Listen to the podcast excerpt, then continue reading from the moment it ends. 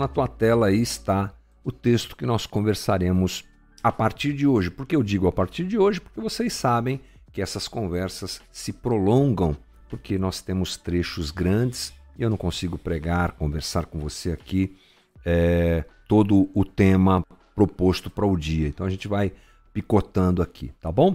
Vamos lá, deixa eu colocar na tela a leitura de hoje, vamos ver se vai dar certo, né?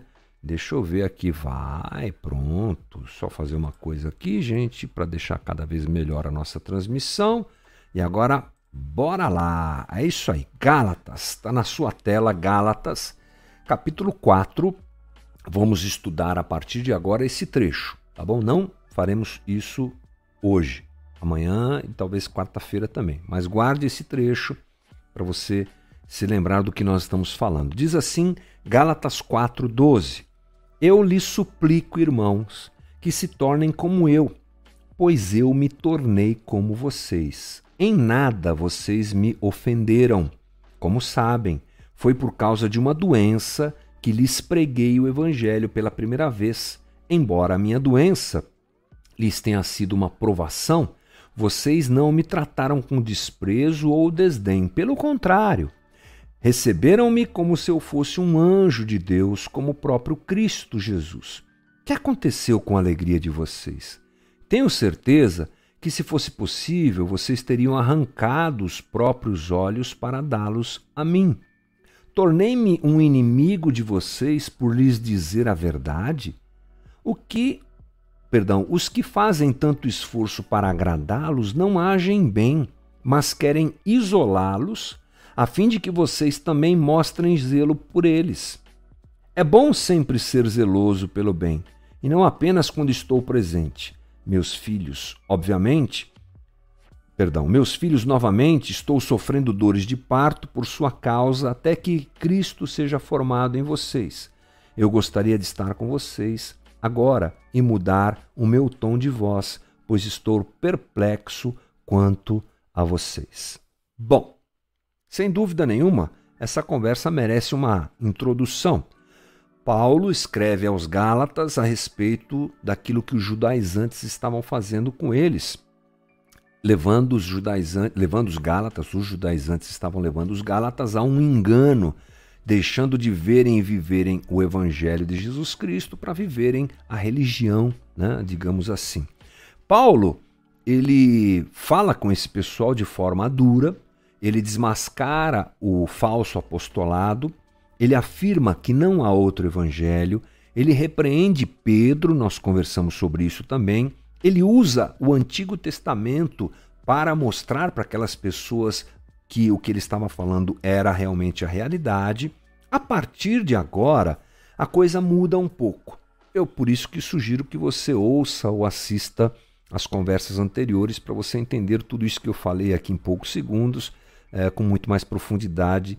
E está tudo lá no nosso canal no YouTube, no podcast, enfim. Mas vamos lá, a partir de agora, Paulo muda um pouco seu discurso. Agora, ele deixa de fazer um discurso técnico e o seu discurso se torna um pouco mais humano. Você vai encontrar agora Paulo, que é pastor, que é mentor, que é dirigente, um Paulo mais amigo, mais companheiro e mais irmão. A carta muda de tom. E Paulo se apresenta, inclusive, cheio de sentimentos por esses eh, amigos dele, queridos lá na Galácia, aos Gálatas. Né? Ele usa, por exemplo, termos como irmãos, no versículo 12, como meus filhos, no versículo 19. Ele diz que ele sofre por eles dores como de parto, ou seja, ele se importa, ele ama esse pessoal e ele quer cuidar deles. Paulo fala sobre o tempo que ele esteve com eles. Olha só, versículo 13. Como sabem, foi por causa de uma doença que lhes preguei o evangelho pela primeira vez. E no 15, tenho certeza que, se fosse possível, vocês teriam arrancado os próprios olhos para dá-los a mim. Provavelmente, é óbvio que as palavras de Paulo nos levam a pensar que ele teve um problema oftalmo oftalmológico muito sério e que ele foi cuidado pelos Gálatas. Olha que interação bonita. Os Gálatas eram um povo bárbaro, eles não eram judeus, gente, eles eram gentios. Paulo está pregando a eles E na carta que ele escreve, ele diz que, nessa carta de Gálatas, ele diz que quando esteve a primeira vez com eles, ele, ele esteve ali com eles por conta de uma doença e ele é grato porque eles o receberam e cuidaram dele. Acontece que toda essa beleza de relacionamento, todo esse carinho, toda essa amizade, em certo momento muda. E é isso que Paulo diz. Olha o que ele diz no versículo 14. Embora a minha doença lhes tivesse sido uma provação, vocês não me trataram com desprezo ou desdém. Está falando do passado. Pelo contrário, receberam-me como se eu fosse um anjo de Deus, como o próprio Cristo Jesus. O que aconteceu com a alegria de vocês? Aí no finalzinho, um pouco mais à frente, no 16, tornei-me inimigos de vocês por lhes dizer a verdade. Havia uma tensão no ar. Paulo está agora expressando sentimentos, colocando para fora que ele percebe que os Gálatas não estão mais tratando ele como tratavam, que ele não é mais respeitado e talvez, digamos assim, o sentimento carinhoso dos Gálatas por Paulo havia mudado. Ele diz assim: Em nada vocês me ofenderam, vocês não me trataram com descaso ou desdém, pelo contrário, me receberam como se eu fosse um anjo de Deus, como o próprio Cristo Jesus. É muito sério isso, né? O carinho que os Gálatas demonstraram por Paulo foi realmente especial. Tenho certeza de que, se fosse possível, vocês teriam arrancado os olhos para dá-los a mim. É uma ligação muito forte, mas olha o que acontece. Paulo pergunta: o que aconteceu com a alegria de vocês? Paulo está avaliando a sua relação com os Gálatas. E isso é que serve para nós basearmos a nossa conversa hoje, é, porque esse momento em que Paulo relata ter estado super bem com os Gálatas é quando ele prega o evangelho para eles, autêntico, genuíno. Mas os Gálatas foram influenciados pelos judaizantes, que trouxeram a religião, que trouxeram um evangelho que é chamado por Paulo, como você sabe, nesse mesmo texto, nesse mesmo livro, de héteros evangelho, outro evangelho que não é o evangelho de Cristo. Portanto, diante da realidade do evangelho, há uma relação entre Paulo e os Gálatas. Diante da realidade da religião, essa relação muda. Como se relacionaram através do evangelho? Isso foi um jeito. A partir do momento que a religião chegou, a relação entre eles mudou. Algo havia mudado. Inclusive, não pareciam mais as mesmas pessoas. Paulo tinha se tornado inimigo deles. Isso é muito sério, não é? E isso faz a gente pensar que a maneira como nós vivemos o Evangelho de Cristo se nós o vivemos na realidade de Evangelho de Cristo, se nós o vivemos ou se adotamos como realidade o Evangelho genuíno de Cristo, as nossas relações são afetadas. Uhum. A percepção de que sou salvo pela graça ou de que sou salvo pelas obras e pela moral afeta não só a mim, mas as minhas relações. A gente vai conversar um pouquinho sobre isso a partir de agora. Nos, no caso dos Gálatas, saiu a graça e entrou a lei. A maneira que enxergavam a sua relação com Deus mudou e isso afetou a relação deles com Paulo. Portanto, é importante nós pensarmos que a nossa percepção errada a respeito do Evangelho afeta as nossas relações. Vamos começar a entrar nesse assunto as nossas relações são afetadas e uh, eu poderia dizer até que. Deixa eu me achar aqui, gente. Pronto. As nossas relações é, são afetadas com as pessoas fora da comunidade da fé. Quando a, a religião ela se torna base de fé de alguém, equivocadamente distante do evangelho, as pessoas fora da comunidade da fé, essa relação ela é afetada. Veja só o que Paulo diz no versículo 12: Eu lhes suplico, irmãos, que se tornem como eu, pois eu me tornei como vocês, em nada vocês me ofenderam. Paulo diz que se tornou como eles. E isso é bem é, importante nessa conversa, porque um judeu na Galácia se envolvendo com gentios, ele se torna como um deles. Ele está falando de uma relação realmente profunda. Ele se fez um como eles. Ele comeu na mesa com eles, ele compartilhou da vida com eles, ele se relacionou com eles, é o que Paulo está dizendo. Ele realmente, movido pelo verdadeiro evangelho de Cristo, demonstrou características, que eu vou citar agora quais são, que alimentaram a possibilidade de uma relação com caras, com pessoas que não tinham nada a ver com o judaísmo. Isso primeiro se manifesta pela compaixão cristã. O verdadeiro evangelho coloca em nós compaixão. O cristão que reconhece ser salvo pela graça, isso é evangelho, tem uma visão compassiva a respeito daqueles que ainda não foram alcançados. Como está na tua tela, veja só o que John Stott diz. Quando buscamos ganhar outras pessoas para Cristo, nossa intenção é fazê-las iguais a nós enquanto o meio para chegar a esse fim é fazer-se iguais a elas, igual a elas, para que elas se tornem iguais a nós em nossa convicção e experiência cristã. Temos de primeiramente nos tornar iguais a elas em compaixão cristã. Eu acho isso maravilhoso. E é uma boa pergunta: qual o olhar que nós temos para os não convertidos ao Evangelho? Como é que nós lidamos com as pessoas que não abraçaram, que não abraçam, que não têm a mesma fé que nós? Às vezes, nós olhamos para essas pessoas como pecadores, impuros, indignos, imerecedores do amor divino, ou nós olhamos para elas como pessoas carentes do amor de Deus tanto quanto eu. Hum, essa é uma grande diferença. A religião sempre coloca aquele que a segue como melhor que os demais. Uma das características da religião é que eu sou uh, moralmente melhor, por isso Deus me ama. E é óbvio que se sou moralmente melhor, não sou só melhor diante de Deus ou bom diante de Deus, eu sou melhor que os demais. Então, se eu percebo que não sou indig que não sou digno, me torno mais próximos dos outros. Se eu percebo que sou alcançado só pela misericórdia e graça de Deus, a minha relação com os demais que ainda não conhecem Cristo e o seu amor será uma relação de respeito e uma relação de proximidade. Veja só o que Jesus diz em Marcos 2,17. Ouvindo isso, Jesus lhes disse: não são os que têm saúde que precisam de médicos, mas sim os doentes.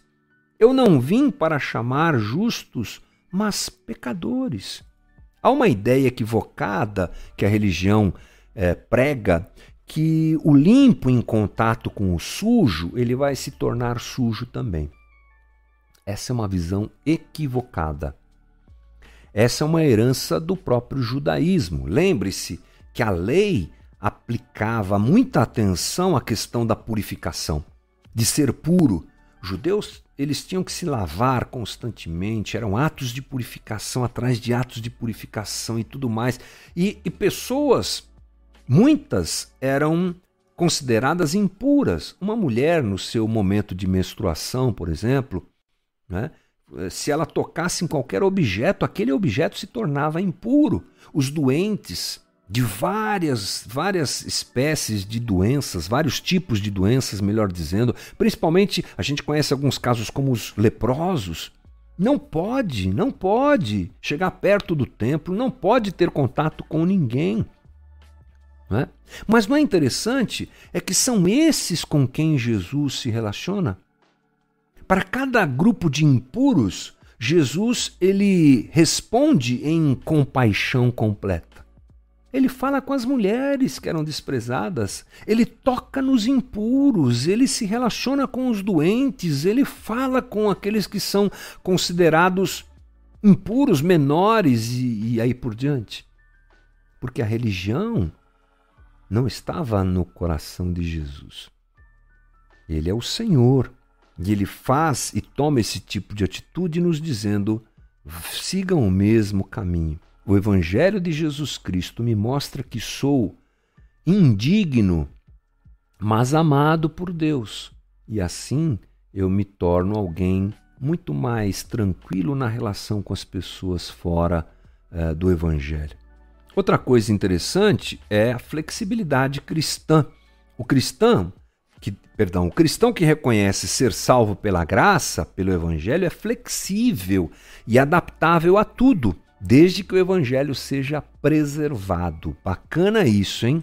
Olha o que o Timothy Keller faz. Uma das fala, perdão, uma das marcas registradas da mentalidade legalista da religião, seguidora da justificação pelas obras, é sua inflexibilidade Uh, e obsessão pelos detalhes. Alguém assim deseja que os convertidos se vistam e ajam exatamente como nós.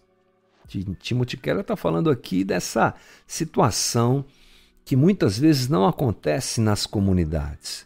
A pergunta que vem disso é: será que nós estamos prontos para recebermos todos na comunidade?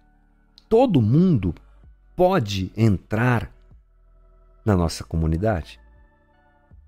Como Paulo fez, se fez um com os Gálatas. Como é que ele se fez um com os Gálatas? Ele partilhou da vida deles.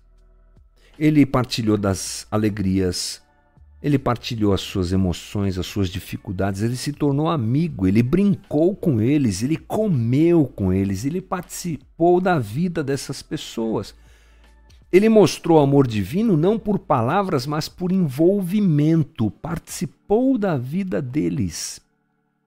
Nós estamos pronto, prontos para isso?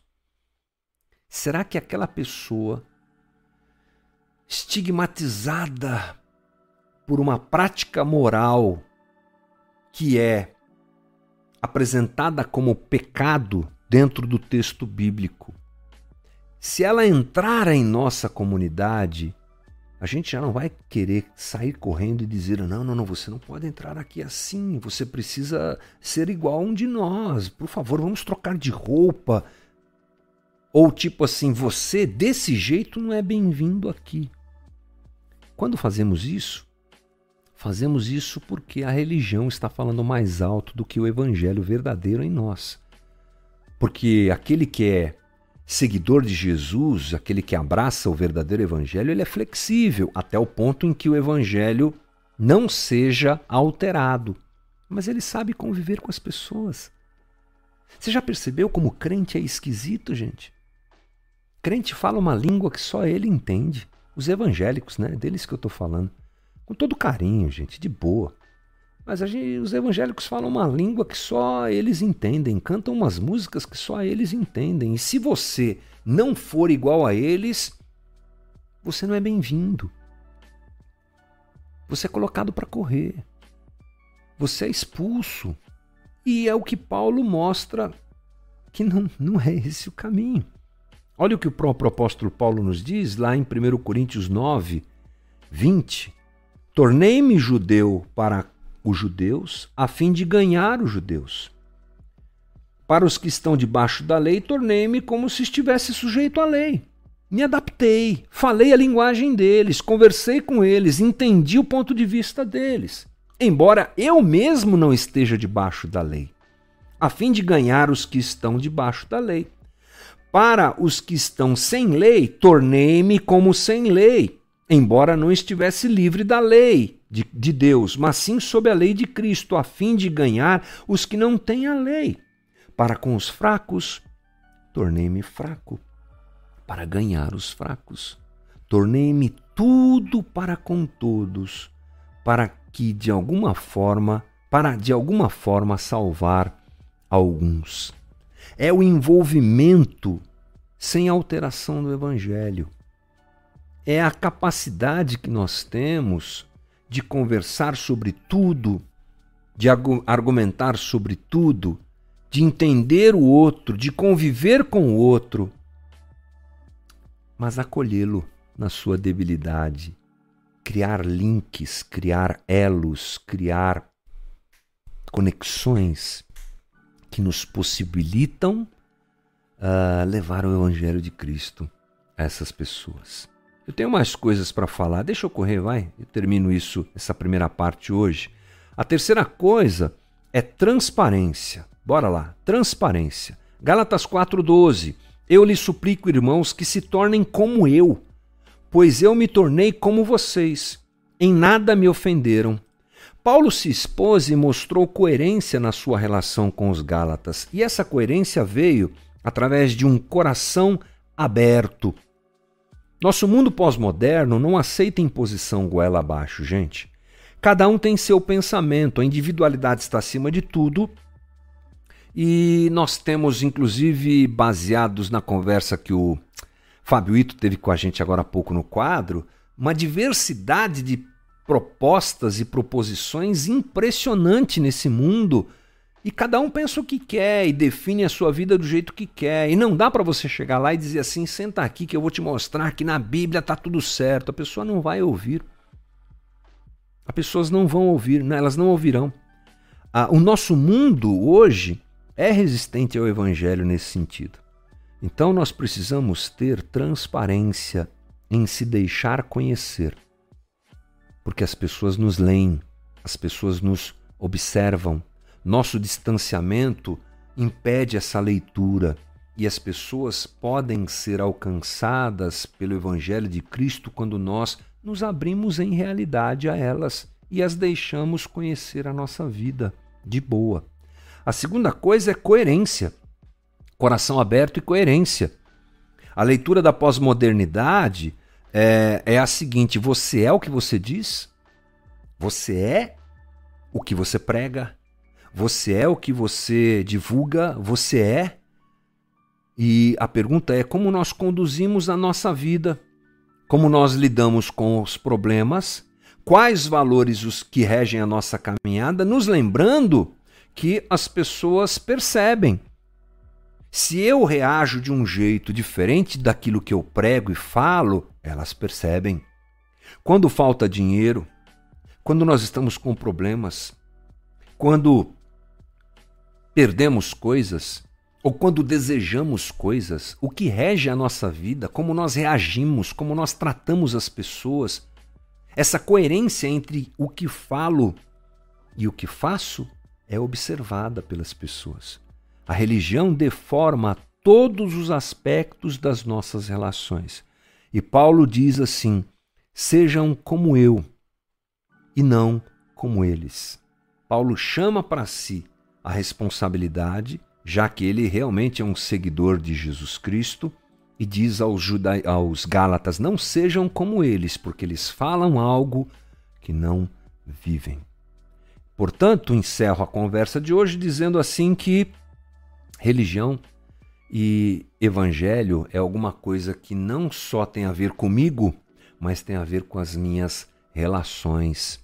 Então, bora lá correr para os braços do evangelho real de Jesus e perceber se nas nossas relações elas não têm sido baseadas na religião e que Jesus, é claro, nos livre de tudo isso